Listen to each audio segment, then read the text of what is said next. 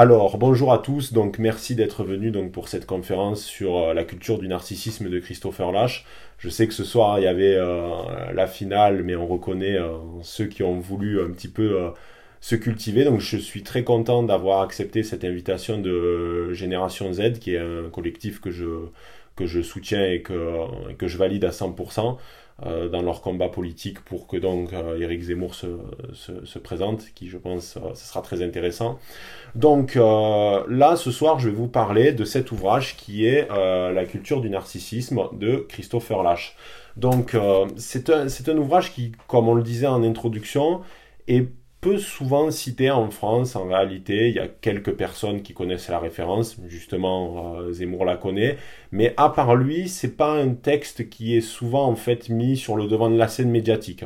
Et pourtant, euh, pour moi en tout cas, il est extrêmement important parce que il va jouer un rôle, on va dire, ce texte dans, euh, dans les années à venir, dans le 21e siècle, parce que Christopher Lash a fait vraiment une analyse de la société euh, parfaite alors que les réseaux sociaux n'existaient pas à ce moment-là, alors qu'il n'y avait pas encore Internet. Et vous allez le voir à quel point il a été visionnaire, donc, euh, puisque je vais en fait vous résumer euh, l'ouvrage en fait chapitre par chapitre. Mais avant toute chose, je dois vous rappeler deux fondamentaux. C'est à la fois le contexte historique de la rédaction et de la parution donc de la culture du narcissisme, mais également la personnalité en elle-même de Christopher Lash. Donc on va commencer de suite par le contexte. Donc le livre, il est sorti en 1979 et euh, cette date, elle correspond un petit peu au début de l'effondrement du rêve américain, si vous voulez. Euh, il y a plusieurs en fait événements qui ont abouti à ce déclin. Tout d'abord, il y a eu donc le choc pétrolier de 1973, puis celui de 1979. Ensuite, on a eu euh, l'affaire du Watergate où le président Nixon a voulu placer des micros au sein donc euh, du QG du Parti des démocrates dans l'immeuble du Watergate et il s'est fait choper et il a dû donc démissionner. Euh, donc il y a eu en fait, si vous voulez, un peu une méfiance envers le politique à ces moments-là. En parallèle, dans les années 70, il y a eu la publication, notamment euh, dans le journal Le Washington Post, de ce qu'on appelle les euh, Pentagon Papers. Qu'est-ce que c'était? C'était en gros des textes euh, classés secret défense qui expliquaient ou qui montraient qu'en fait les États-Unis étaient en train de perdre la guerre du Vietnam et que c'était un camouflet complet. En parallèle, qu'est-ce qu'il y a eu? Il y a eu l'émergence de la contre-culture hippie, notamment avec Woodstock, et un sentiment de déconnexion à la fois entre une jeunesse américaine qui voulait jouir de tout sans entrave, et euh, on va dire les, adultes qui étaient quand même euh, plus conservateurs. Quoi. Euh, on a également des grandes tensions raciales avec l'émergence de groupuscules comme les Black Panthers, etc. Et tout ça, il ne faut pas l'oublier, c'est qu'on est encore dans un processus de guerre froide. Euh, puisqu'on est dans un affrontement idéologique donc entre le modèle capitaliste et le modèle communiste. Et en plus, si vous voulez, euh, il y a un sentiment en fait de malaise général dans la société américaine, c'est-à-dire que les Américains sont bien conscients qu'il y a un, sentiment de déclin, de déchéance ou euh, on va dire de stagnation. Tellement qu'en fait même les politiques sont conscients de ça, et notamment les conseillers de Carter lui en parle en fait de ce spleen et de ce nihilisme qu'on retrouve dans la société américaine. Faut comprendre que politiquement c'est pas le nirvana non plus parce que euh, après Nixon donc on a eu le président Gerald Ford et Jimmy Carter qui sont considérés si vous voulez comme deux personnalités plutôt molles et euh, sans charisme.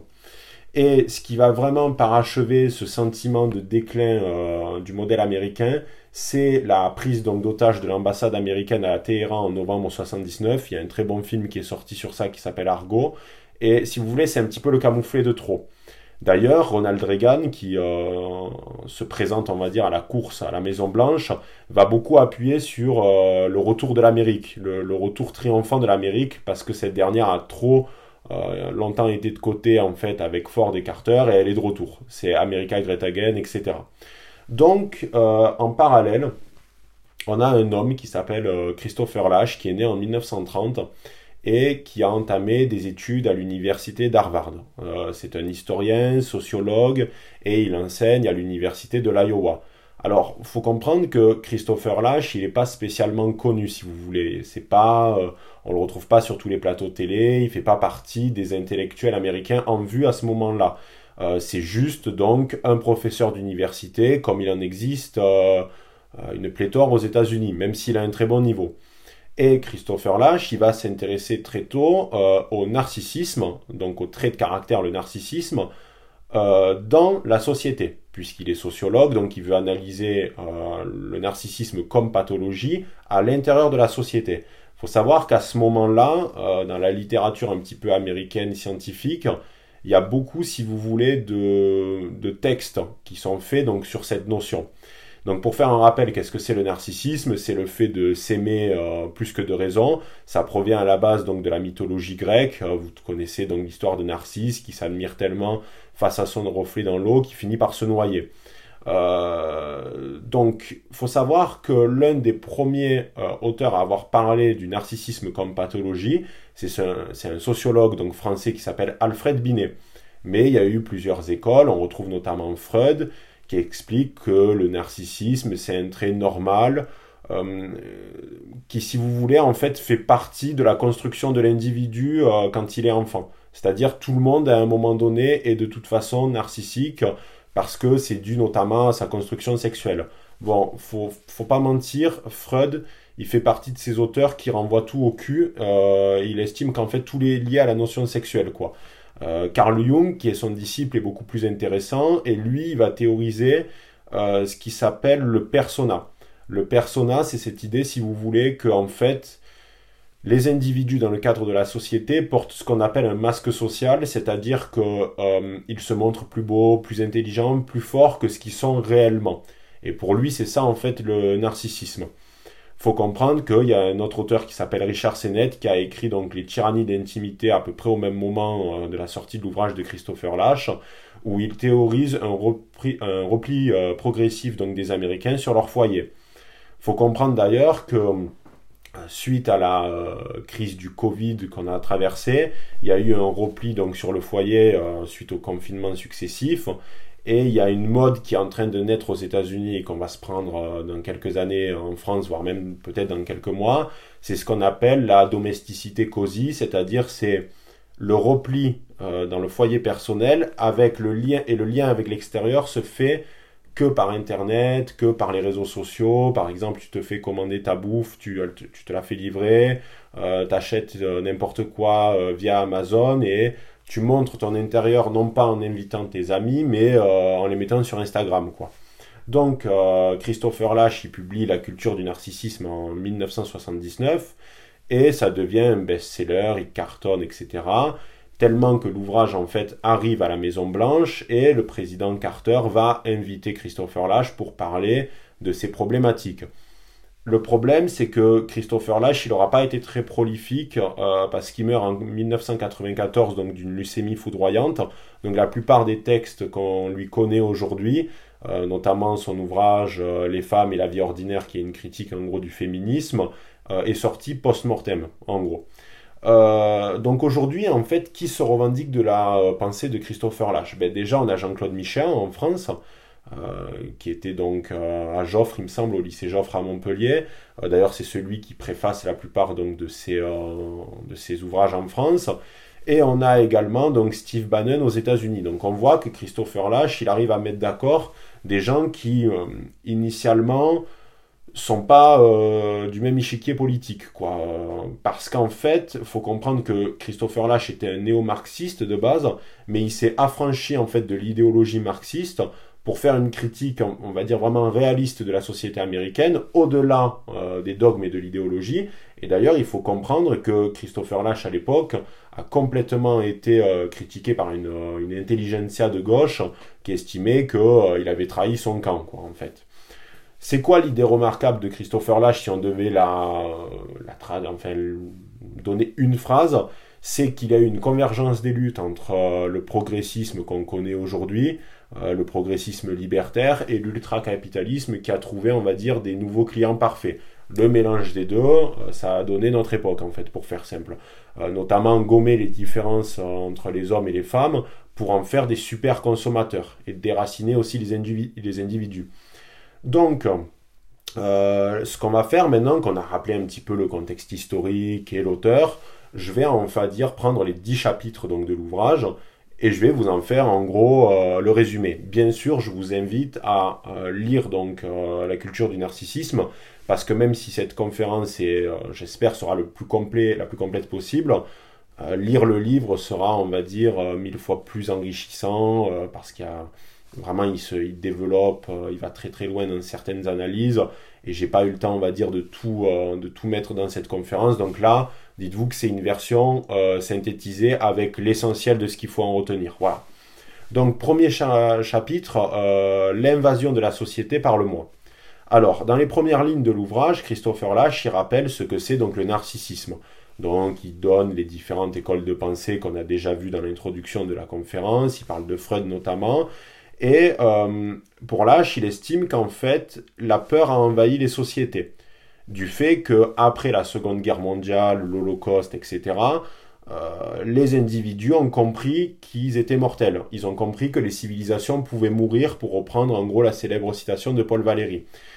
Euh, il faut savoir que les Américains, donc pendant la guerre froide, ils vivent dans une peur constante de ce qu'on appelle le doomsday donc c'est-à-dire euh, l'Holocauste nucléaire.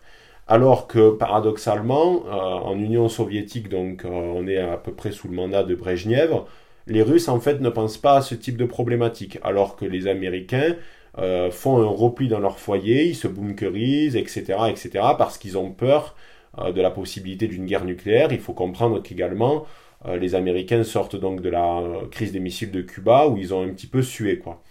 Alors, pour l'âge, donc, il y a eu euh, une méfiance et euh, une désintégration du politique aux États-Unis entre les années 60 à 70. Ça a commencé notamment par l'assassinat de Kennedy et les Américains donc se sont repliés dans leur foyer, dans leur espace personnel, parce que ils se disaient en fait de manière très pragmatique, on n'a pas euh, d'emprise sur le monde extérieur, on n'a pas d'emprise sur le réel et sur le politique, donc le but c'est qu'au moins on doit améliorer notre vie personnelle et notre foyer.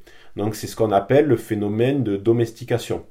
Euh, en soi, les Occidentaux, ce qui est paradoxal pour Christopher Lash, c'est que plus ils vivent dans la paix, plus ils ont peur de la survenance d'un événement violent ou d'une grande catastrophe en fait.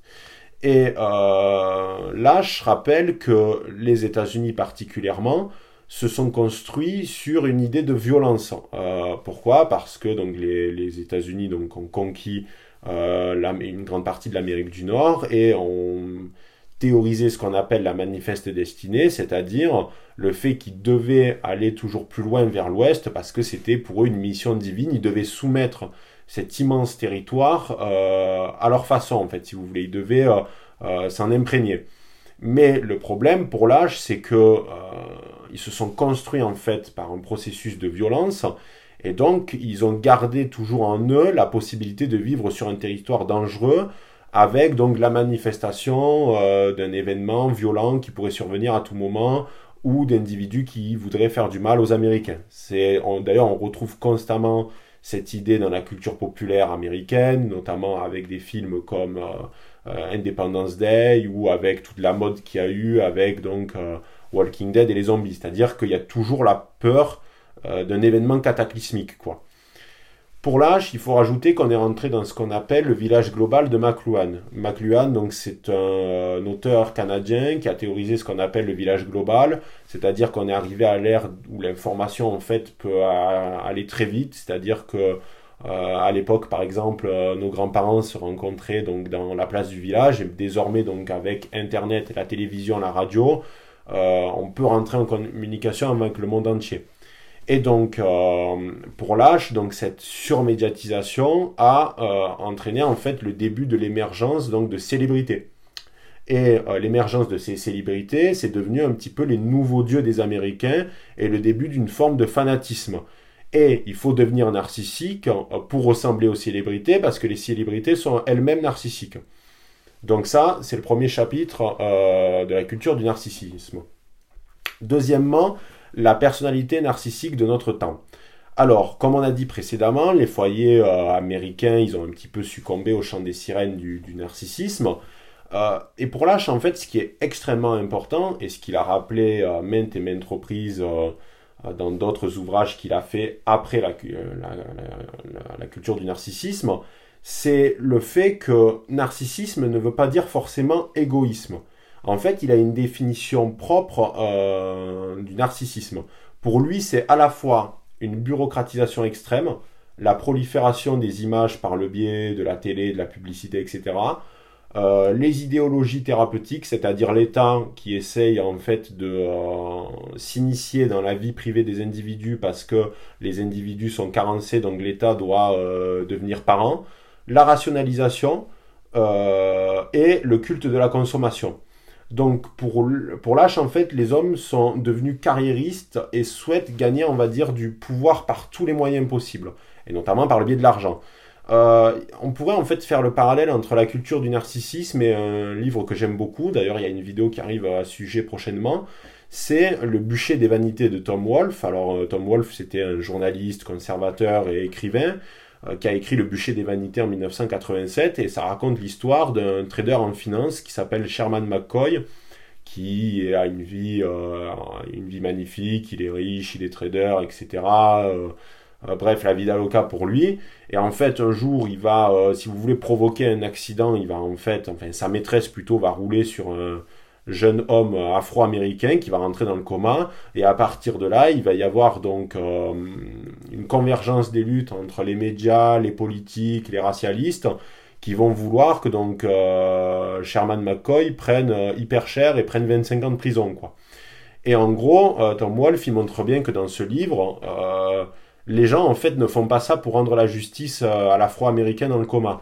Ils font ça parce que le maire veut se faire réélire, le procureur veut sa grande affaire, euh, les journalistes veulent leur scoop, et euh, Sherman, c'est la victime de tout ça. Ben là, c'est un petit, à peu près pareil. Il faut savoir qu'en plus, c'est les années Reagan, donc c'est l'ultracapitalisme, c'est la guerre de tous contre tous. Donc vraiment, les deux livres sont intéressants à regarder en parallèle. Donc, euh, en soi, c'est l'art de détruire l'autre pour en tirer un maximum profit. Et alors, euh, ce qu'explique euh, Christopher Lash, c'est que de nombreux psychologues à travers le pays ont remarqué donc dans leurs patients l'émergence d'enfants qui sont devenus de plus en plus narcissiques. C'est le cas donc des travaux de Joel Covell, qui est donc un psychiatre américain qui s'est rendu compte de ça. Euh, alors c'est dû à quoi pour Christopher Lash, mais nous y reviendrons plus loin, c'est l'absence de la figure du père dans le foyer familial euh, qui en fait a fait que l'enfant a multiplié les caprices. Euh, je pense que vous avez tous des anecdotes à ce propos, de quand vous étiez gamin et que vous faisiez des conneries. normalement, si vous aviez un père solide, il vous foutait deux tartes dans la face et vous vous calmiez de suite, quoi. Parce qu'en fait, le gamin euh, teste euh, ses parents, il va voir leur, seuil de tolérance. Alors pour certains parents, 68 arts c'est très haut, pour certains parents conservateurs ça peut être très bas. Et euh, le problème c'est que s'il n'y a pas de parents, s'il n'y a pas le rôle du père qui est le catalyseur et le shérif de la famille, eh bien le seuil il explose en fait. Il n'y a pas de seuil, donc le gamin est libre de faire absolument tout ce qu'il veut. Euh, et, nous y reviendrons plus tard parce qu'il y a l'éducation qui joue également un rôle, mais l'éducation euh, nationale en, soi. Donc en somme, euh, le narcissisme, c'est une manifestation normale de l'être humain, mais en fait, il faut la contenir par le biais d'une régulation, donc un châtiment, la punition. Mais le problème, c'est que s'il n'y a pas de châtiment et s'il n'y a pas en fait de régulation, il y a du narcissisme. Donc, ce qui nous amène donc au troisième chapitre, la réussite sociale hier et aujourd'hui, du travail à la séduction. Est-ce que tout va bien? Est-ce que tout le monde m'entend bien? C'est nickel Je vais prendre ça pour un oui. Vous direz dans le chat. bien, c'est bon. Parfait. Donc euh, là, je rappelle au début du chapitre que euh, les Américains, et ça, faut vraiment l'intégrer, sont euh, en grande majorité de confession protestante. Euh, et il place le travail comme valeur ultime. Il faut savoir que Max Weber avait déjà remarqué qu'il euh, y avait vraiment une corrélation entre le protestantisme, l'argent et le travail. Euh, le problème, c'est que la suprématie du travail et de l'argent dans la société américaine a donc de facto engendré l'explosion de la consommation. Et le but de l'existence, c'est de s'auto-préserver, donc par le biais de la consommation. On n'existe parce qu'on consomme. Alors, euh, au départ, le protestantisme, ça prône quand même la possibilité de devenir riche en suivant sa propre voie, mais c'est toujours euh, avec comme visée première euh, servir la communauté. Mais peu à peu, il y a eu un déplacement de cette idée en mettant la course à la richesse comme étant la valeur première. Euh, et c'est notamment certains pères fondateurs des États-Unis qui ont plutôt appuyé cette théorie, comme Benjamin Franklin. Il faut savoir que les États-Unis aussi, ils ont une forte culture individualiste. On a quand même des auteurs comme Ayn Rand, donc, qui était une femme qui prenait euh, l'égoïsme rationnel, c'est-à-dire qu'elle partait du principe que vous deviez faire absolument tout ce que vous voulez, euh, pensez à vous avant toute chose, et si ça peut, on va dire, avoir des effets bénéfiques sur les autres, c'est bien. Mais il faut quand même euh, vraiment penser qu'à sa gueule au maximum. Donc, le puritain originel, c'est-à-dire celui qui estime que euh, c'est important de faire de l'argent, mais d'abord, faut penser à la communauté, a été remplacé par ce que Lash appelle le Yankee. Et euh, Lash euh, note un fait intéressant, c'est que la, alors moi je suis pas trop d'accord avec lui, mais euh, pour lui, la bourgeoisie américaine a emprunté, a mimé un langage propre à ce qu'on retrouvait dans les ghettos en fait plutôt noirs. On retrouve ça en France notamment avec des jeunes qui euh, euh, sont blancs comme ma chemise. Bon, pour ceux qui m'écoutent en podcast, ils verront pas euh, la couleur de la chemise, mais bon, qui sont blancs comme neige et qui vont te sortir des wesh, des starfoulas ou des trucs comme ça, quoi. Bon, en fait, Christopher Lash, il reprend cette idée, mais aux États-Unis. Pourquoi, en fait, il y a eu y a un mimétisme? C'est parce que pour Lash, en fait, les blancs de la classe moyenne sont en fait autant dans une situation précaire euh, que les, ghettos afro-américains. Pour lui, en fait, la seule différence, c'est la tenue pour aller au travail et éventuellement la voiture et la maison. Mais au final, en fait, les deux classes ont perdu un sens profond du sens de leur vie et du travail. Parce que que ce soit la classe moyenne euh, comme le ghetto, la plupart, en fait, ils font... Euh, les deux familles, en fait, font des, des travaux qui demande en fait peu d'intelligence. C'est l'aliénation du travail, c'est-à-dire que dans le ghetto, par exemple, afro-américain, ben l'afro-américain pauvre va faire donc euh, euh, du taf qui va consister, par exemple, du, taf donc de sa main, donc euh, ménage, etc. Mais donc le blanc qui est, si vous voulez, dans la classe moyenne, va faire un, un travail de bureau qui ne lui demande aucune activité intellectuelle. Et donc pour l'âge, en fait, au final, c'est pareil parce que en fait ça déshumanise euh, les, deux euh, ces deux portions de la société en fait si vous voulez.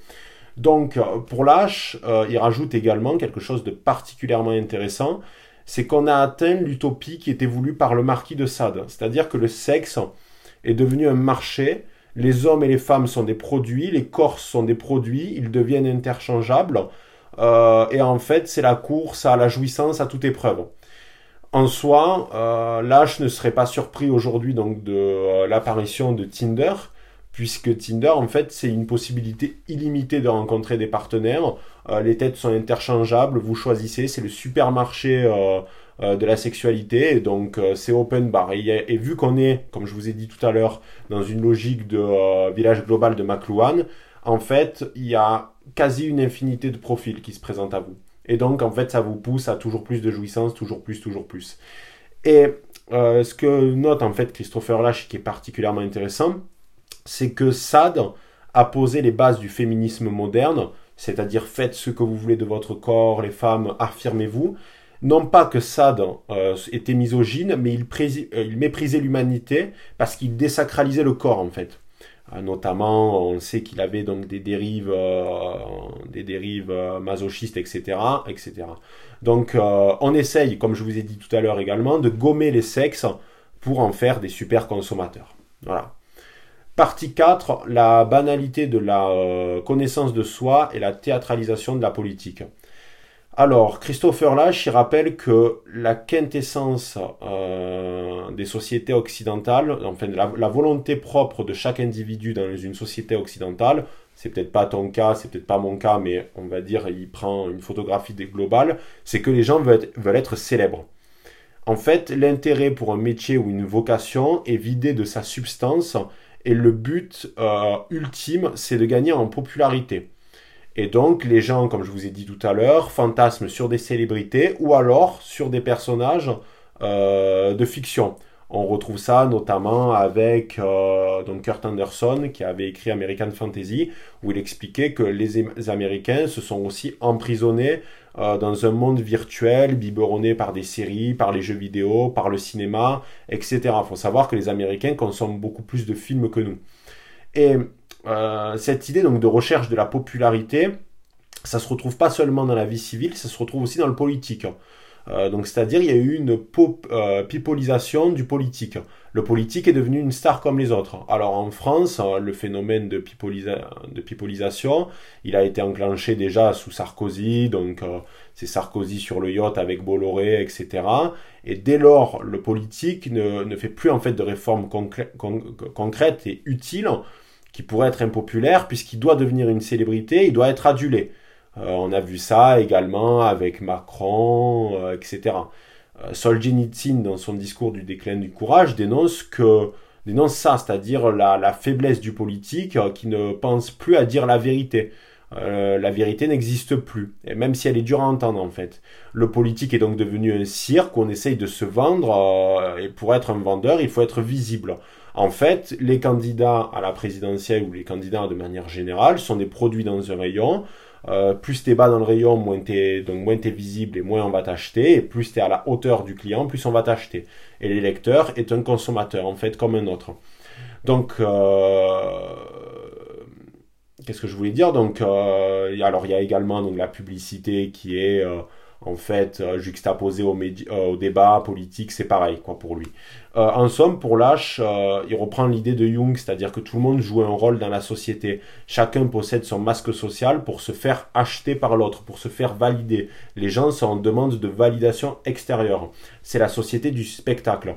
C'est pour ça que notamment pour le 14 juillet, McFly et Carlito vont être dans un avion de la patrouille de France. Ça ne sert pas le peuple français, mais voilà, pour une, dans un but de communication, pour se vendre en tant que produit euh, pour les jeunes, Macron a fait ça. Voilà, donc on est pile, pile dans ça. Euh, il faut comprendre qu'à ce moment-là, les réseaux sociaux n'existent pas. C'est-à-dire que là, je parle de tout ça, que Internet est à ses balbutiements euh, complets, les réseaux sociaux, c'est une utopie.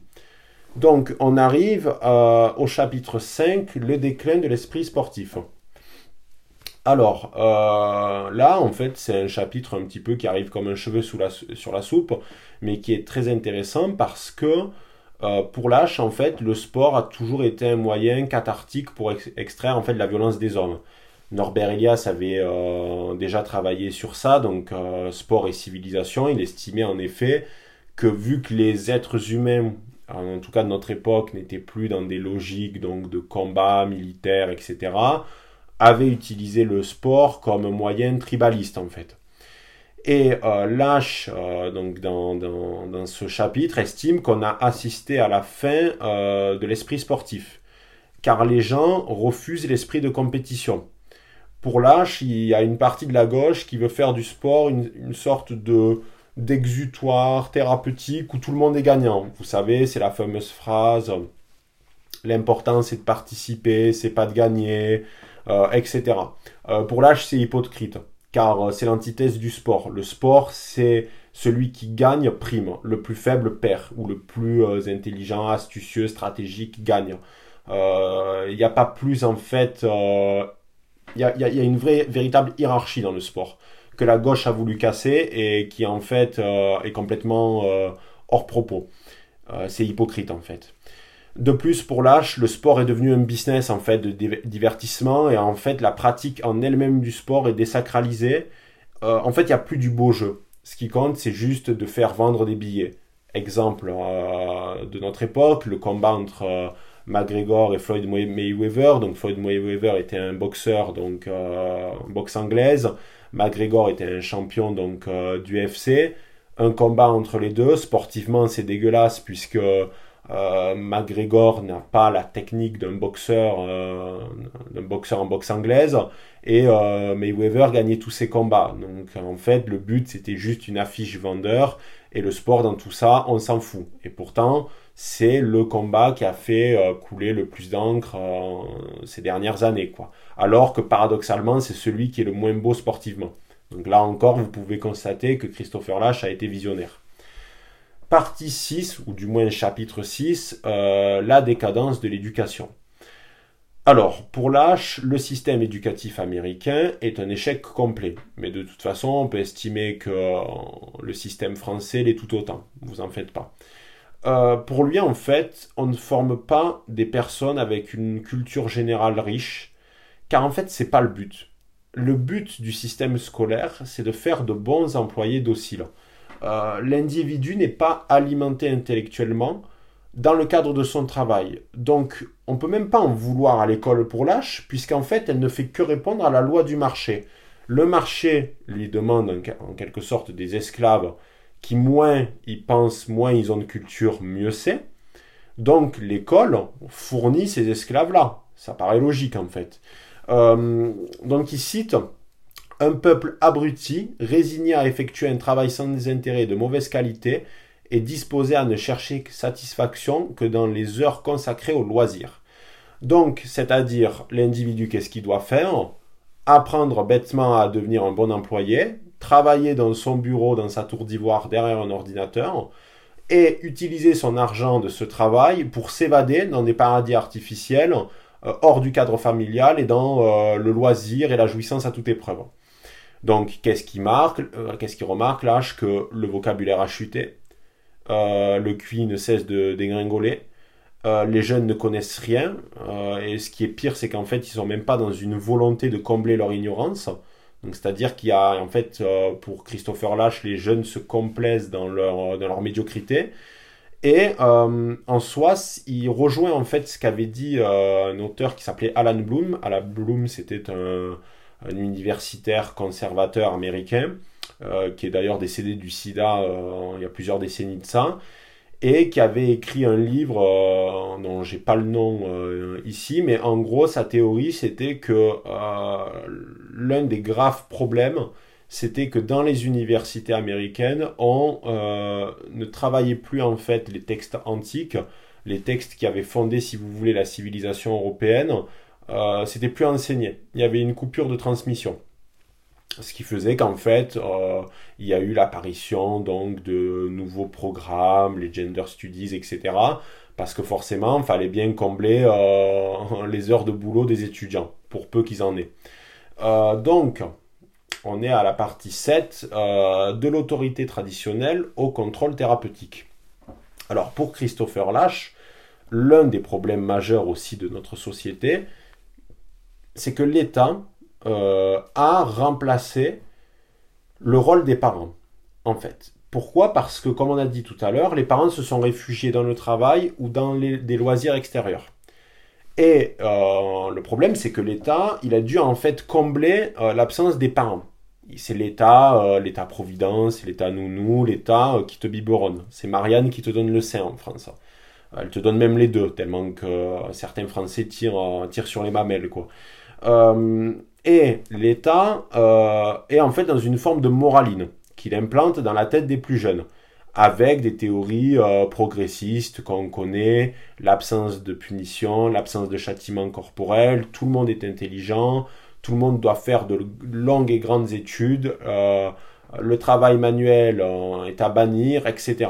C'est là aussi où on a commencé à voir fleurir partout en Europe des écoles alternatives. Euh, je pense par exemple à la Suède, où en gros les gamins peuvent absolument faire ce qu'ils veulent. J'avais vu une scène assez surréaliste dans un reportage d'un gamin suédois qui arrive le matin à son école. Et en fait, donc il a un gros carton, et dans ce carton, il y a, il y a un appareil à raclette en fait. Donc le gamin, euh, un matin, au lieu d'aller en cours et de faire des trucs normaux qui devraient correspondre à un apprentissage normal, il se tape une raclette. Et les professeurs applaudissent des deux mains. Donc voilà, en fait, on est pile dans ça, c'est-à-dire que l'État a remplacé les parents, mais en fait, il a vidé la parentalité de toute la substance coercitive. C'est-à-dire qu'il a pris le rôle de l'État nounou, mais sans les châtiments corporels et sans, on va dire, euh, l'idée de hiérarchie. Et vu que l'État est laxiste avec euh, les parents, l'enfant lui-même est devenu un petit monstre narcissique qui mène la vie dure aux parents car ces derniers ont abandonné le cocon familial. Euh, et au lieu de régler le problème, euh, les parents euh, ne cessent de fuir. En fait, plus le gamin pose problème, plus les parents vont quitter le foyer et plus le gamin va poser problème et inversement. Et à côté de ça, l'état nounou ne va pas réussir à endiguer le problème. Donc, partie 8, euh, la fuite devant les sentiments. Alors, le sexe est devenu un plaisir à part entière, il n'est plus seulement vu comme euh, ce qu'il est à la base, c'est-à-dire euh, une activité qui est faite pour donner la vie, quoi, en quelque sorte. et avoir un enfant, faire une descendance et s'occuper de lui. Comme vu précédemment, le couple il a explosé. La plupart des individus se sont réfugiés soit dans le monde du travail ont délaissé donc leur famille, et donc les divorces ont explosé. Et on a vu donc le déclin et le début du déclin donc de la famille traditionnelle nucléaire, c'est-à-dire de parents, généralement deux ou trois enfants, euh, Bobby le chien et la maison de et, la maison euh, dans la banlieue quoi. En gros pour faire simple. Euh, donc maintenant on a une explosion des parents monoparentales, etc.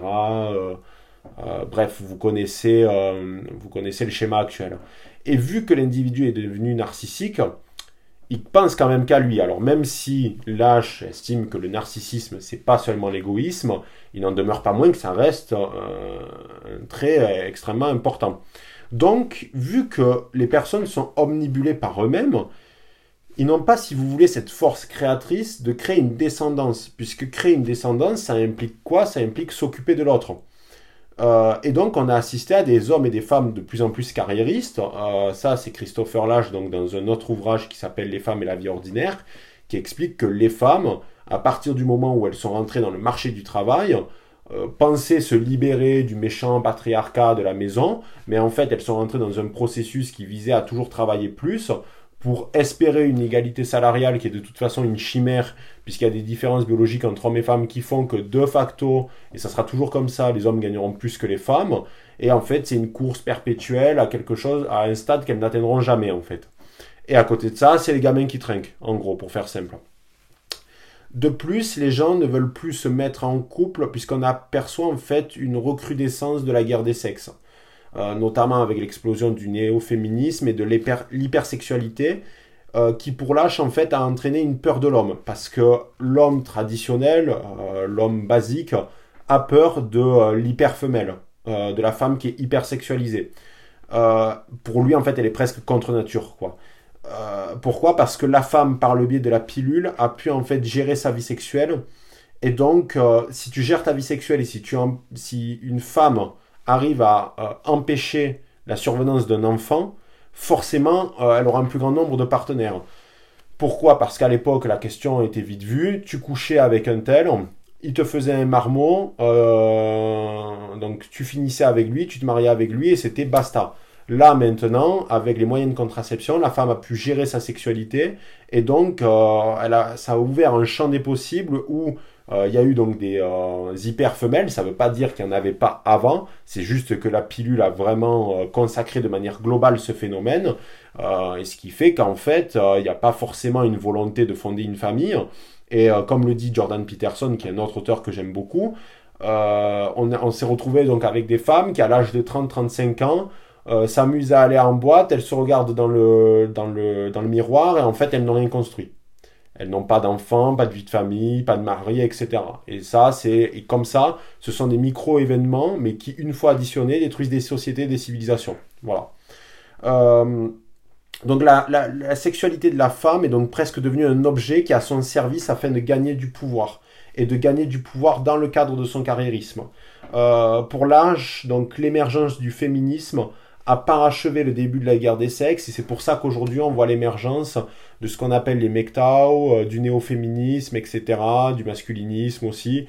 Euh, bref, une guerre des sexes de plus en plus exacerbée. Alors que pour l'âge, en fait, euh, certes, il y a une guerre des sexes qui, qui est en fait un rapport de force qui s'inverse constamment, mais du moins, c'est pas des rapports non plus antagonistes. C'est-à-dire que, comme dit Christopher Lash, les bourgeoises néo-féministes ne comprennent pas comment les femmes prolétaires peuvent à la fois euh, haïr parfois leur mari, mais leur rester fidèles et les, aimer. C'est des conceptions qui les dépassent complètement. Donc, euh, chapitre 9, la peur de vieillir.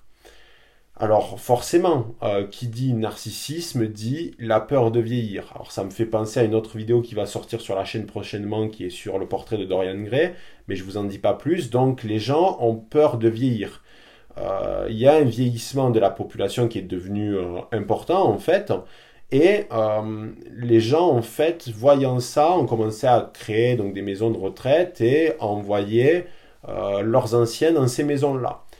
Le problème, c'est que pour l'âge, le fait d'envoyer les anciens dans les maisons donc, euh, de retraite, ça a coupé une transmission qu'il y avait autrefois, puisque dans la famille traditionnelle à l'époque, on avait plusieurs générations qui vivent sous le même toit.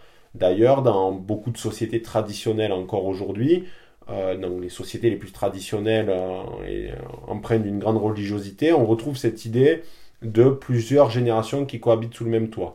Pour l'âge, c'est plutôt intéressant parce que ça permet une transmission, un héritage, un bagage de valeurs en fait qui se transmet de génération en génération. Si on coupe cet héritage en emmenant euh, les personnes âgées donc dans des maisons de retraite, on coupe, euh, on va dire, la transmission qui pourrait être utile pour les jeunes générations. Donc, pour Christopher Lash, on essaye par tous les moyens de euh, vieillir le, le, moins vite possible, donc, et de limiter la casse de la vieillesse. Et bien sûr, comme il explique, il y a eu tout un business qui s'est développé autour de ça. Euh, vous avez dû voir, vous devez voir au moins une fois par jour des, euh, des publicités à la télé pour vous passer des crèmes sur la gueule pour soi-disant vous faire gagner 10 ans, voire 20 ans, bientôt ce sera 40 ans. Euh, bref, le business qui vise à ralentir le processus de vieillissement est en plein boom. Et euh, la figure du narcisse a peur de la vieillesse, parce que pour lui c'est une dégénérescence. Pour l'âge en fait c'est juste un processus naturel normal qu'il faut euh, accepter en fait comme tel. Euh, mais le, le, narcisse a du mal avec l'idée de mort et de vieillissement parce qu'il a tellement une autre idée de lui-même qu'il ne peut pas accepter l'idée qu'il doit devenir un jour poussière. Je me souviens d'un tableau dont j'ai oublié le nom, peut-être que peut-être que vous le trouverez de votre côté, c'était en gros un triptyque où on voyait donc euh, sur le triptyque de gauche, c'était une, personne qui était euh, vraiment euh, avec des habits plutôt somptueux, donc sûrement un baron ou un duc, bref, une, personnalité éminemment importante. Sur la deuxième image, on voyait en gros la personne un petit peu vieillir et le dernier triptyque, c'était en fait un tas de poussière avec un os qui dépassait. Voilà, c'est cette idée que de toute façon on est voué à, mourir de facto. Et euh, le narcisse n'accepte pas cette possibilité parce que vu qu'il a une haute vision de lui-même, il n'accepte pas l'idée qu'un jour il puisse redevenir poussière. Donc là, on prend complètement le contre-pied du stoïcisme qui euh, embrasse la mort sans euh, complexe et, et, sans peur. Quoi. Et enfin, ultime chapitre, donc un paternalisme sans père. Donc déjà tout à l'heure on a un petit peu abordé euh, cette notion, c'est-à-dire que pour l'âge, le père euh, n'existe plus. Il y a une volonté de détruire le père, euh, de détruire la famille traditionnelle. les divorces ont explosé. la plupart du temps, le père n'a pas la garde. Donc le père est exclu du cercle familial. Donc il y a l'émergence de nouveaux modèles familiaux qui pour l'âge ne marchent pas. Ces modèles sont issus du progressisme et pour l'âge, le progressisme euh, cherche à contrôler l'individu dans toutes les sphères de sa société. Pour lui, c'est une forme de totalitarisme, aussi bien dans le travail que dans la vie privée que dans les loisirs. Et ces nouveaux modes de contrôle, euh, ils ont été en fait parachevés et stabilisés par le capitalisme, puisqu'en fait, euh, aucun de ces problèmes fondamentaux euh, on, va, dire, euh, l'émergence des deux, c'est-à-dire le, mariage entre progressisme et capitalisme, a entraîné de nouveaux marchés, de nouvelles cibles, et de toute façon, l'idéologie dominante se place toujours, enfin, le marché se place toujours du côté de l'idéologie dominante. Voilà, donc, on a fait le tour des dix chapitres de, de, la culture du narcissisme véritablement, je vous invite à le lire parce que euh, c'est un ouvrage d'une richesse absolue et je, pense qu'il ne faut pas passer à côté de, ce dernier. Pourquoi je pense qu'il est euh, peu cité en France, c'est parce que, de mon avis personnel, c'est un livre qui peut être dangereux pour un certain establishment progressiste, puisque véritablement, et je pense que vous serez d'accord avec moi, je vois pas le chat, mais je pense que, que vous l'êtes, que le, résumé que je vous ai fait est une photographie de notre époque parfaitement juste, sachant que, je le rappelle, le livre est sorti en 1979 et de l'eau a coulé sous les ponts depuis. Donc, je pense qu'il y a une volonté euh, de, même en règle générale, d'abrutir les masses et de ne pas leur, leur, leur, faire lire donc ce genre d'ouvrage, ou du moins limiter le plus possible la diffusion de ce genre d'ouvrage, parce qu'ils remettent euh, complètement en, question cette, euh, cette nouvelle société qu'on essaye de nous vendre à longueur de journée et qui, on le voit, ne marche de toute façon pas. Voilà, merci de m'avoir écouté, j'espère que la conférence vous aura plu. Et je pense qu'on va passer au petit euh, jeu de questions-réponses. quoi. Voilà. Très bien. Merci pour, euh, euh, merci pour cette petite présentation. Cette, cette, présentation assez étayée de la culture du narcissisme de Christopher Lash. donc on a eu quelques questions. Alors attendez, je reprends juste parce que c'est vrai qu'il y a une question qui a été posée au début. Vous pouvez commencer déjà à en poser si, si vous voulez. Euh, concernant le doc, j'imagine. Les questions concernant te posent pas trop de problèmes. Non, du tout. Je, pense. Et euh, concernant évidemment, euh, évidemment l'œuvre qui vient d'être d'être décrite. qu'on avait une question de. Alors, je suis désolé pour les pseudos, je suis hyper mauvais. Mais alors, euh, tel Malou 1820. en gros, le narcissisme qui est commun au premier âge ne quitterait jamais les politiques et il se développerait même. C'est une question sur, sur le narcissisme. C'est pour toi. Je comprends pas trop le sens de la question, c'est-à-dire qu'en gros, euh, le narcissisme serait inné chez les individus et ne les quitterait pas, en gros? Bah, Qu'en gros, euh, il est commun au premier âge, que pour les politiques, euh, ça les quitterait pas. Et justement, le narcissisme se développerait. ah, d'accord, oui, ok. Ben, alors, comme on a dit donc, dans le cadre de la, de la présentation, ben, pour certains auteurs, en fait, le narcissisme en fait, on y passe tous, de près ou de loin.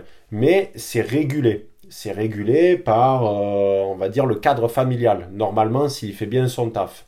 Après, je pense que la limite euh, de, de, cette idée, c'est que pour moi, même au-delà du fait qu'il peut être régulé dans le cadre familial, on aura toujours des individus qui vont avoir des personnalités fortes et donc forcément des égaux qui peuvent l'être tout autant. Euh, il y a par exemple, bon, euh, c'est décrié dans la littérature scientifique, mais si on prend par exemple tout ce qui est, vous savez, le, le test des 16 personnalités, euh, il y a notamment deux personnalités qui est directeur et commandant. Euh, ce sont des personnalités avec des, caractéristiques qui font que vous avez quand même euh, un ego assez fort, vous êtes sûr de vous, et ça ne veut pas dire que vous vous aimez forcément, mais vous croyez en vos capacités et en, en vos forces. Donc pour moi, et d'ailleurs la plupart des hommes politiques possèdent donc ces deux traits de caractère, donc soit directeur, soit commandant, donc pour moi, en fait, oui, tu as des traits de caractère qui font que de toute façon, euh, tu peux être narcissique. Après, la difficulté, c'est que pour les psychiatres, le narcissisme peut être une pathologie. Euh, je m'en rappelle, bon après j'avais pas trop aimé cette idée parce que quand Trump avait gagné la présidentielle, il y avait des, des, psychiatres qui avaient fait un petit peu, si vous voulez, son analyse. Bon déjà, faut, c'est vraiment minable de faire ça parce que... dit que c'était un psychopathe. Ouais, qui avait dit que c'était une personnalité narcissique, etc. Donc ça déjà c'est complètement stupide parce que normalement un psychiatre, un bon psychiatre, doit se tenir à une analyse donc euh, privée, personnelle, euh, en suivant donc comme un, individu pendant euh, plusieurs séances, voire même plusieurs années parfois, pour véritablement mettre le doigt sur certaines pathologies ou quoi. Euh, donc euh, pour moi, oui, c'est possible que certaines personnalités aient ce trait. Après, c'est pas toujours diagnostiqué. Après, c'est pas, je pense qu'il y a des degrés qui sont plus ou moins importants. Et surtout, je pense que malgré tout, euh, il y a une littérature aussi qui s'est développée, où maintenant on a des nouveaux termes comme pervers narcissique ou des choses comme ça. Il y a un petit peu des fourre-tout, si vous voulez. On a créé des nouveaux, euh, des, soi-disant des nouvelles pathologies qu'on connaissait ni d'Ève ni d'Adam. Donc euh, voilà. Après, oui, je pense que les politiques ont un ego qui est de toute façon fort. Je pense que de toute façon, pour faire de la politique, euh, faut, faut un petit peu s'aimer, puisque ça veut dire qu'on accepte l'idée que les gens vont adhérer à notre vision du monde, à nos idées, à notre programme. Donc ça veut dire que quand même on croit euh, en nous d'une manière peut-être même parfois euh, exacerbée. Donc euh, oui, les politiques ont des traits narcissiques, mais après, est-ce que c'est forcément de la pathologie? Est-ce que c'est forcément grave? Non, c'est juste aussi parfois juste des simples traits de caractère. Je sais pas si j'ai répondu à la question. Très bien. Bah, j'espère, que, que, ça conviendra à tel Malou. Euh, on a vu ensuite une question de qui est Lâche était marxiste. Après son ouvrage sur la culture du narcissisme, il est resté fidèle au marxisme. A-t-il viré chez les conservateurs ou autres? Alors, il était néo-marxiste, c'est-à-dire qu'il validait certaines positions euh, du marxisme, mais pas, d'autres, si vous voulez. Donc, euh, après, il n'a jamais vrillé chez les conservateurs, parce qu'il est. Je, pense que Christopher Lash, bon, sans le connaître, mais de ce que j'en ai lu et de ce, que, de ce que je vois quand je le lis, ou même de ce qu'en dit euh, Jean-Claude Michat, je pense qu'en fait, c'était un libre penseur. C'est-à-dire que il était juste, euh, il a abandonné l'idéologie en fait, à mon avis. C'est ce que je pense. Après, bien sûr, quand on le lit, on retrouve une obsession un petit peu pour le capitalisme, pour euh, l'ultralibéralisme, etc. Mais là où c'est intéressant, c'est qu'un conservateur qui pourtant n'a pas une obsession sur ces questions-là, va valider euh, en grande partie le diagnostic en fait de Christopher Lash ce, qui, ce, qui, rappelle que Christopher Lash est euh, un néo-marxiste, c'est que constamment, il va donner toujours un petit peu comme seul responsable le marché. Même si, alors attention, c'est euh, un petit peu un raccourci, puisqu'il parle notamment de l'école, etc. Donc on ne peut, pas, on peut pas non plus dire qu'il est obsédé par la notion, on va dire, de marché. Mais vous avez vu durant cette présentation que quand même le capitalisme, l'ultralibéralisme revient fréquemment. De toute façon, moi, je suis de ceux qui pensent, je l'ai dit déjà plusieurs fois, que on ne peut pas allier le libéralisme et le conservatisme. C'est-à-dire ce qu'on appelle le libéral-conservatisme est pour moi une chimère, ça n'existe pas. C'est ce qu'avait voulu faire Ronald Reagan, ça marche sur le court terme, mais sur le long terme, on se rend compte que tu ouvres une boîte de Pandore et que forcément, tu, tu, si tu es ultra-libéral d'un point de vue économique, l'ultralibéralisme de la société d'un point de vue économique va forcément engendrer à terme, peut-être 5 ans, 10 ans, 15 ans, ça dépend, ça dépend des mutations de la société, mais ça va entraîner de facto pour moi une, euh, si tu veux, un, basculement en fait au niveau euh, sociétal. C'est-à-dire que forcément tu vas libérer les mœurs. C'est, pour moi, c'est, d'une logique implacable. C'est-à-dire que par exemple, si tu ouvres le marché euh, à ouvrir le marché, je prends un exemple tout con. Tu dis, tu es ultra libéral, tu dis on va ouvrir le marché. Ok, très bien. Donc on peut tout marchander. Oh, oui, ok. Donc on peut marchander les relations euh, entre les hommes et les femmes sentimentales. Ok, oui, on peut.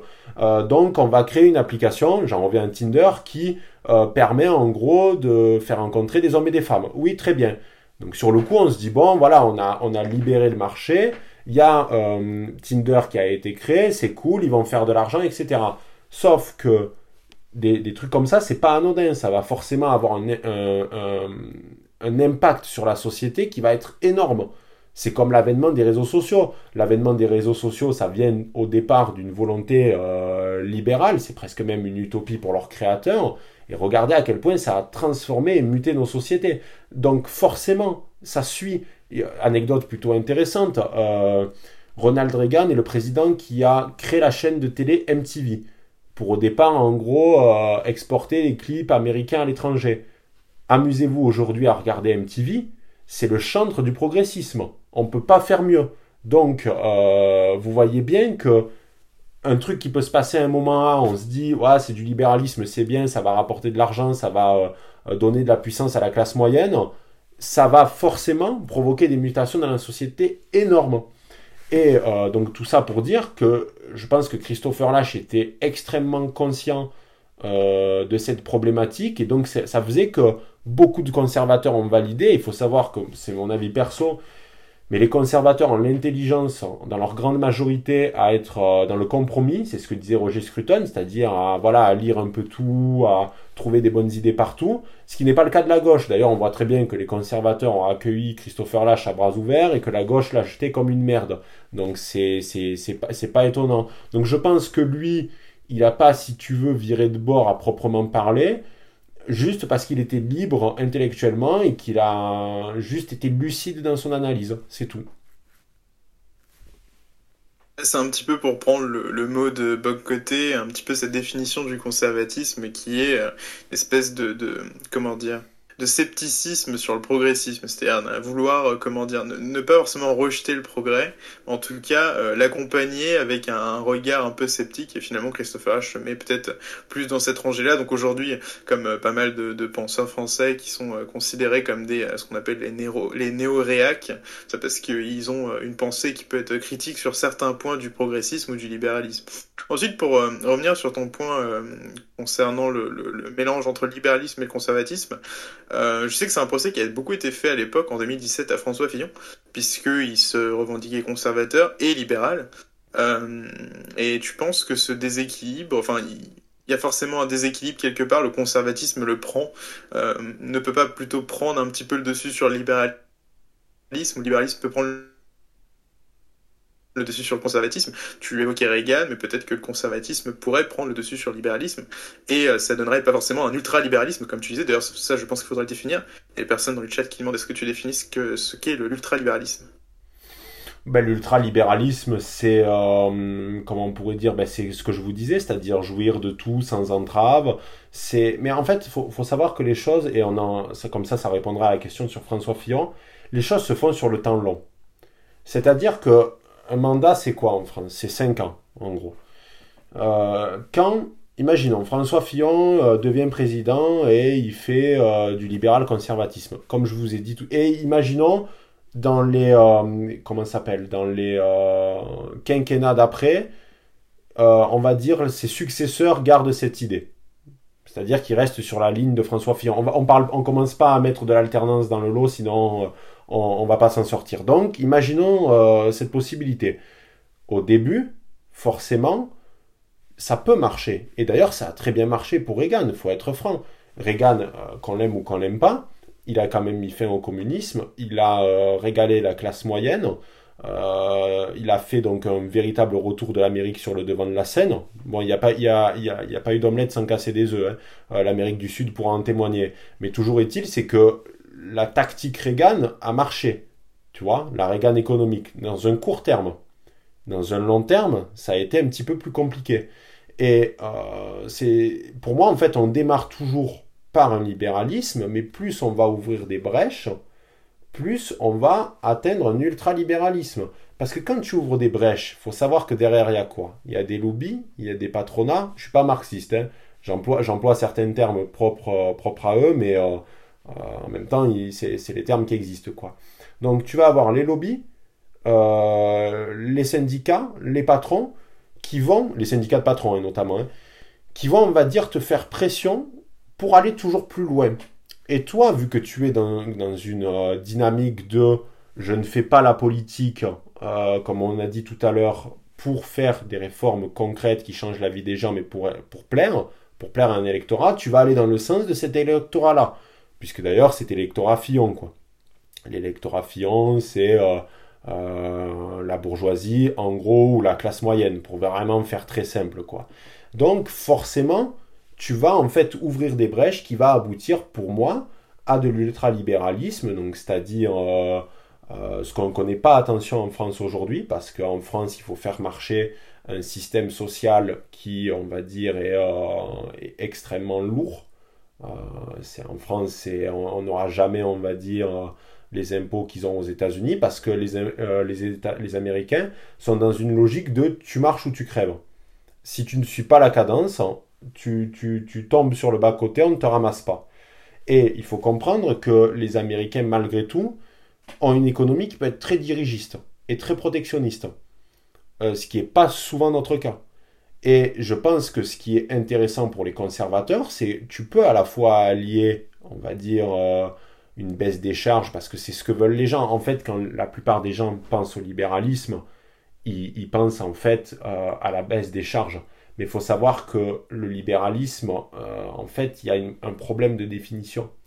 Parce que les libéraux dans les pays anglophones, c'est pas forcément juste ceux qui sont pour des taxes en moins. puisque les républicains, c'est pareil pour eux. Républicains et démocrates veulent alléger le plus possible les taxes.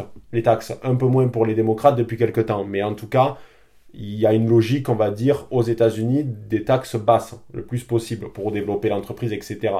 Et parce qu'ils n'ont pas un État-providence à nourrir. Mais eux, c'est en gros les libéraux sur le plan de vue euh, sociétal. Donc, c'est-à-dire euh, euh, mariage pour tous, GPA, PMA, etc. Mais pour moi, les deux se suivent. Parce que forcément, si tu ouvres par exemple la GPA et la PMA, tu ouvres donc à la marchandisation. Après, c'est un débat, certains vont aimer, pas aimer, mais tu ouvres à la marchandisation donc de l'enfant, en quelque sorte. Donc, les deux sont pour moi liés. Et même si dans le court terme, tu penses que ça l'est pas, sur le, long, sur le long terme, ça va l'être. Je sais pas si ça a répondu à ta question. Ouais, si, si, euh, carrément. Euh, alors, on, a, on va passer à d'autres questions. On a une question de Vorgesker, ou Vorgesker, je suis désolé. Euh, le narcissisme n'est pas plutôt nécessaire à un certain degré chez le politique car il traduit. Excusez-moi, je perds la question. Voilà. car il traduit également une confiance en soi et une stabilité décisionnelle. Oui. Non, mais bien sûr, c'est que le narcissisme, il faut pas le voir comme de facto quelque chose de, de, négatif. Le, problème de Christopher Lash, si je pouvais en gros donner un petit peu un bémol à son, à son livre, c'est que lui, il voit le narcissisme dans euh, la société, de manière globale, générale. Et il se focalise pas vraiment en fait sur les cas particuliers, c'est-à-dire que voilà, il va te définir au début les différents types de narcissisme, mais euh, il va pas prendre en compte euh, les avantages personnels que cela en fait peut euh, engendrer. Bien sûr que être narcissique, ça peut, ça peut avoir de gros avantages. La confiance en soi, la confiance en soi sans, sans tomber dans du développement personnel ce soir, c'est pas l'idée, mais ça doit être un moteur pour toute personne qui a envie de, de, de, se développer, que ce soit dans son milieu euh, privé, que ce soit dans le milieu euh, bah, pro, c'est devenu une nécessité aujourd'hui d'avoir confiance en soi. C'est pas pour rien que des personnalités comme Jordan Peterson ont euh, explosé pardon, à l'échelle internationale. C'est parce qu'il essaye de redonner des clés à des jeunes hommes surtout, mais également à des jeunes femmes qui ont perdu cette confiance-là. Donc le, le, le narcissisme, c'est pas quelque chose, on va dire, de mauvais, mais il faut pas tomber après dans une adoration de soi où on perd toute forme de discernement, etc. Et là, en fait, on rentre par contre dans la pathologie, c'est-à-dire quand on commence vraiment à s'aimer, à pas écouter les autres, à estimer qu'on est au-dessus des autres, qu'on est supérieur en tout point. Euh, quand on va parler, par exemple, à des gens dans la rue qui ont euh, des jobs qui sont euh, moins prestigieux que nous, qui sont moins intelligents que nous, on va les juger, on va. Ça, après, on tombe dans une forme de narcissisme bête et méchant. Mais je pense que avoir un fort ego, ça, ça, ça, ça, peut vraiment aider parce que c'est une volonté de gagner en puissance. Euh, si t'as pas un fort ego à 20 ans, que le monde, le, monde est devant toi, le monde est à toi, euh, c'est dommage. Forcément, tu vas te, tu vas, on va dire, euh, te tirer des, des, des balles dans le pied tout seul, quoi. Enfin, pour moi. Euh, bah, du coup, tu mentionnais euh, ce fameux euh, Jordan Peterson qui est, je crois, l'auteur de. c'est un, livre un peu de, de développement personnel, c'est ça sept, Je crois c'est cette idées, je j'ai plus le titre. Ah, c'est 12 règles pour une vie. Ouais, c'est 12 règles pour une vie en gros. Et il en a sorti un autre. pour une vie, ouais. Ouais, ce qui fait 24 il y, avait une, il y avait justement une chronique de Jenny Bastille dans le Figaro sur, sur ça. Euh, très bien, c'est comme ça que j'ai découvert et euh, c'est vrai que c'est vraiment pas mal. Euh, et c'est là justement qu'on a eu tout ce, tout ce mouvement un petit peu au niveau de autour du développement personnel. Il y a beaucoup beaucoup de, de, de personnalités qui montent un peu autour de, de cette euh, on va dire entre, entre guillemets mouvance ou cette pratique euh, du développement personnel et, et, et j'imagine que c'est lié. Euh, Ensuite, on a une question de Jules euh. Euh, salut le doc, petite question. Penses-tu que le libéralisme à moitié développé en Chine va faire chuter le Parti communiste chinois? Alors, c'est une très très bonne question. J'ai partagé un article, c'est peut-être un gars qui me, euh, qui, me suit sur Instagram, parce que j'ai partagé il y a quelques jours de ça, je crois il y a une semaine, un article qui était sur Unheard, donc pour, faire simple, c'est le Figaro Vox en Angleterre. Et c'était un article qui expliquait qu'en gros, bon, c'était une théorie que je connaissais déjà dans, dans des livres que j'avais lus euh, sur la Chine, et j'en ai parlé d'ailleurs dans une vidéo qui, s'appelait Comprendre la Chine. C'est qu'en gros, euh, aujourd'hui, le Parti communiste chinois est très emmerdé. Euh, parce qu'en gros, si vous voulez, et ça rejoint en fait une question, ce qu'on disait tout à l'heure. J'enverrai l'article, j'essaierai de, vous, de, de, le mettre sur le Discord de Génération Z après. Et pour ceux qui écoutent un podcast, eh ben, pas de chance pour vous. C'est en gros, euh, c'était une dame, je crois. Elle expliquait qu'en fait, la Chine était arrivée à un moment où elle avait développé donc le socialisme de marché sous Deng Xiaoping, qui est en fait un capitalisme avec des esclaves euh, euh, consacrés, quoi. Et en fait, donc ça a créé une classe moyenne supérieure en Chine qui n'existait pas à l'époque. Et donc, euh, en fait, il y a eu un processus en quelque sorte d'américanisation, notamment avec des concours d'entrée à l'université, avec des systèmes de prépa, etc. Euh, où en gros, ben, les fils de membres du Parti communiste ou les fils de euh, notables de la classe moyenne supérieure arrivaient à avoir des, fonctions, tandis que les autres nourrissaient une, une rancœur et une haine envers cela, et ils estimaient qu'en fait, on avait perdu ce qui était l'essence même du communisme, c'est-à-dire une société euh, où euh, tout le monde est égaux, il n'y a pas de hiérarchie, et euh, tout le monde part avec, on va dire, les mêmes, les mêmes chances, ce qui est en fait antinaturel. Le communisme repose sur des bases antinaturelles, puisque l'homme, par définition, a des caractéristiques qui diffèrent d'un individu à un autre, c'est notre individualité. Euh, le régime communiste pourrait marcher dans un, dans un, pays composé de robots qui ne pensent pas, qui ont les mêmes caractéristiques physiques, euh, etc. Là, ça pourrait marcher. Mais clairement, dans une réalité, le communisme ne marche pas. De, toute façon, on l'a vu ce que ça a donné dans l'histoire et qui commence pas à nous sortir l'exemple de Cuba parce que Cuba, c'est pas non plus, euh, c'est pas non plus le paradis, quoi. Mais bon, tout ça pour dire que il y avait le développement d'une d'une jeunesse chinoise qui voulait un retour à une Chine plus communiste que ce qu'elle l'est maintenant. Donc en fait, on a une jeunesse qui est divisée entre deux entités, des jeunes Chinois qui veulent un retour du communisme encore plus fort que, que ce qu'il est actuellement, c'est-à-dire vraiment un retour au maoïsme, et euh, de l'autre, on a donc euh, des jeunes Chinois qui euh, font partie de la classe moyenne ou classe moyenne supérieure, qui voyagent, vont à l'étranger, s'habillent en marque, qui sont forcément, même si les Chinois ont une autre vision d'eux-mêmes, qu'ils estiment qu'ils sont l'empire du milieu et qu'ils sont au-dessus, ils sont quand même sensibles euh, au libéralisme et à certaines idées de progrès, entre guillemets, gros guillemets.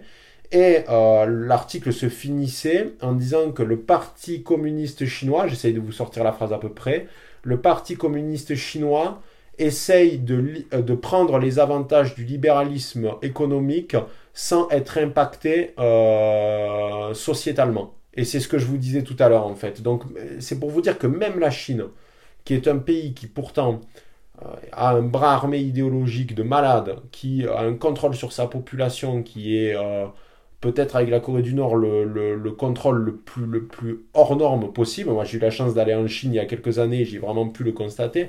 Si vous allez sur la place Tiananmen, euh, c'est un épisode de Black Mirror, quoi. Vous avez des caméras partout, euh, euh, vous êtes, vous vous sentez vraiment espionné, quoi. C'est c'est un endroit très particulier.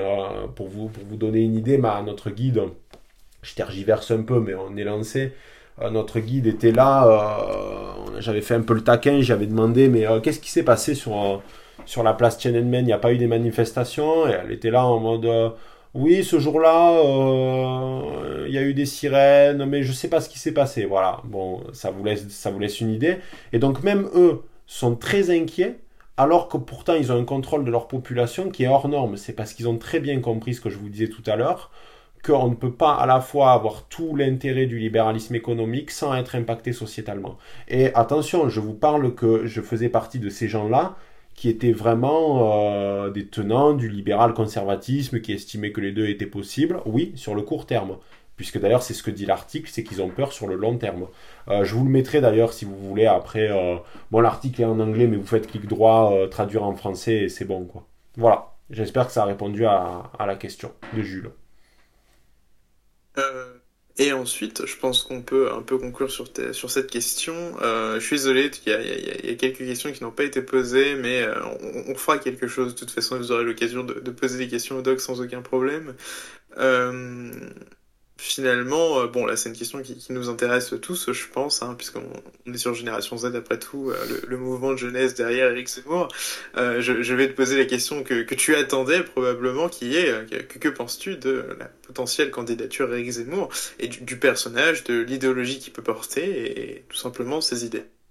Alors, moi, j'aime beaucoup Eric Zemmour pour plusieurs choses, en fait qui, euh, qui pour moi sont déterminantes pour le, le, enfin ce dont on a besoin quoi en fait dans notre pays. C'est d'une part euh, Éric Zemmour a prophétisé la plupart donc des événements qu'on connaît aujourd'hui depuis les années 90.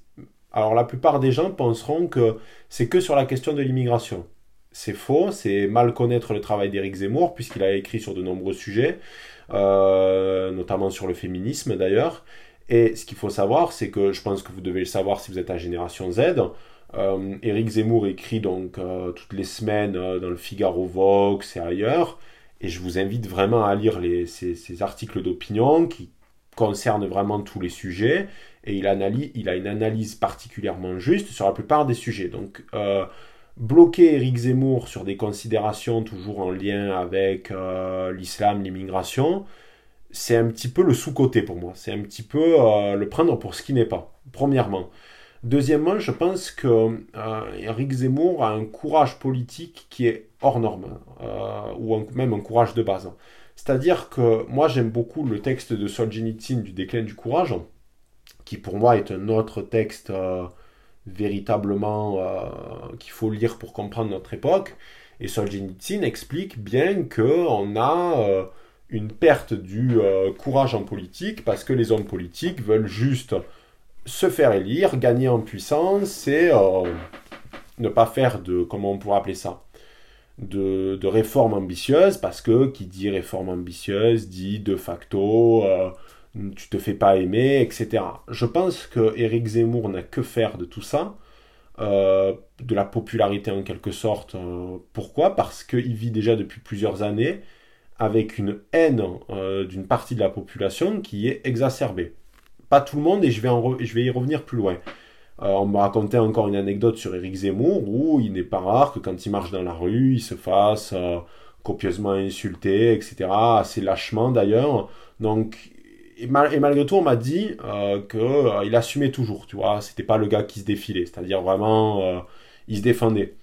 Et euh, ça, c'est ce qui manque véritablement. C'est-à-dire qu'il a tellement été, pour moi, cet homme, il a tellement été frappé de tous les côtés, invectivé, etc., qu'il est arrivé à, un degré de presque de stoïcisme où il accepte tout. Donc, en fait, quand les gens disent oui, Eric Zemmour, président, mais est-ce qu'il ferait un bon politique?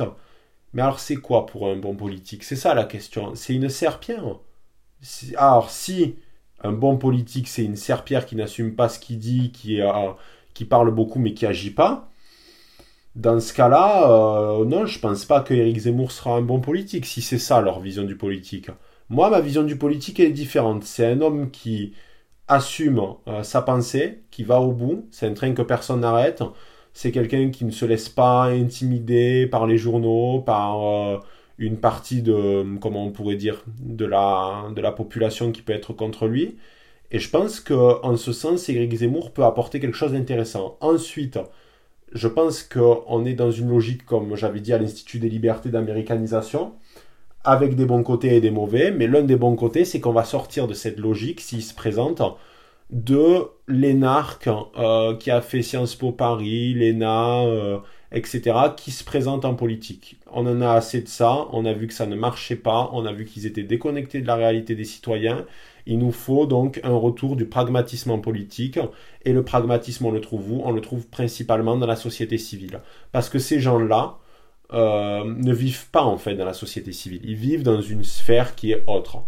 Et euh, de ce fait, on ne peut même pas leur en vouloir. Ils ne peuvent pas comprendre la vie des citoyens lambda puisqu'ils ne sont pas citoyens lambda. Alors certains me diront, oui, mais Éric Zemmour n'est euh, pas aussi une personne lambda. Je serais d'accord, mais ce n'est pas, euh, comment on pourrait dire, ce n'est pas un homme politique qui est complètement déconnecté. Il est quand même journaliste, il est quand même très alerte, on va dire, il analyse la société, il prend le pouls. Le politique, il veut juste se faire élire. Après, il y a des politiques qui veulent agir au quotidien, c'est pas ce que je dis. Mais dans la grande majorité des cas, le politique veut plaire, comme je vous ai dit dans le cadre de cette conférence. Donc pour plaire, des fois, il faut gommer certaines vérités dérangeantes. Autre fait, je pense que Zemmour a un potentiel électoral qui peut être assez large, assez important, parce qu'à mon avis, il est plus aimé que ce que les gens veulent faire croire. Je pense que une grande partie de la population française, même une grande majorité, valide les propos d'Éric Zemmour, mais euh, ne les assume pas publiquement. Et euh, c'est quand même dingue pour une personne qui soit autant détestée, comme on veut le faire croire, qu'il vende autant de livres, qu'il ramène autant de gens, on va dire, euh, tous les soirs devant Face à l'info, euh, qu'il a, euh, on va dire, un groupe de jeunes militants, Génération Z, qui sont quand même très très motivés. C'est-à-dire qu'on prend par exemple tous les partis du genre LR, PS, etc. Même à l'époque où ils étaient dans une, à leur faste, à leur hégémonie, je crois qu'ils n'avaient pas une dynamique aussi forte avec des jeunes qui voulaient autant faire gagner un candidat. Comme je l'ai dit à l'Institut des Libertés, je pense qu'Éric Zemmour a le euh, Internet avec lui, a euh, l'Internet de droite avec lui. Il a aussi le phénomène des memes, donc, euh, ou même, enfin, memes, je sais pas comment on dit, qui avait été théorisé par Richard Dawkins. Donc, c'est en fait tout ce qu'on connaît aujourd'hui, quoi, les petites images un peu, un peu sympas, là, enfin, voilà, on connaît, quoi. Et tout ça, en fait, participe à un terreau favorable. Est-ce que ça va être suffisant? Je sais pas, je pourrais pas vous le dire mais je pense que c'est souhaitable qu'il se présente. Euh, et moi, je vais suivre donc ça de, très près. Et, euh, je ne serai pas là à Génération Z à faire euh, ma deuxième conférence si je validais pas à, à, 100%. Moi, ce que je veux voir surtout, c'est l'émergence dans les années à venir d'une nouvelle élite politique qui est animée par le courage. Voilà, c'est tout ce que je veux voir. Et si un jour, moi, je dois aller dans l'arène, notamment dans la structure qu'il va créer, je signe de suite. Je vous le dis de suite. Voilà. Donc, euh, je ne sais pas si j'ai répondu à la question. Je pense que si, quand même. J'ai pris le temps. Oui, je, je, pense que euh, on, a, on, a, une réponse. On a un converti euh, ici. Écoutez, parfait. Voilà. Bah, je pense qu'on peut, qu'on peut conclure là-dessus. Euh, merci en tout cas pour cette, pour cette conférence. Alors juste une toute petite dernière question. Est-ce que, est que tu verrais quelqu'un d'autre euh, à ta place là tout de suite euh, Un autre invité Est-ce que tu appellerais quelqu'un d'autre à participer à une conférence pour Génération Z ou un entretien? Ouais, moi je verrais bien Cormier-Denis.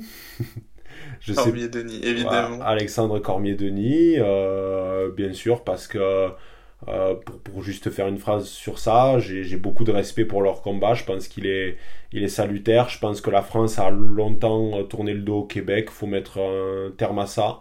On a, euh, on n'a peut-être pas un destin commun, mais on a des problématiques qui se ressemblent. Donc, euh, je pense qu'il faut se soutenir. Et j'invite Cormier Denis à venir sur Génération Z.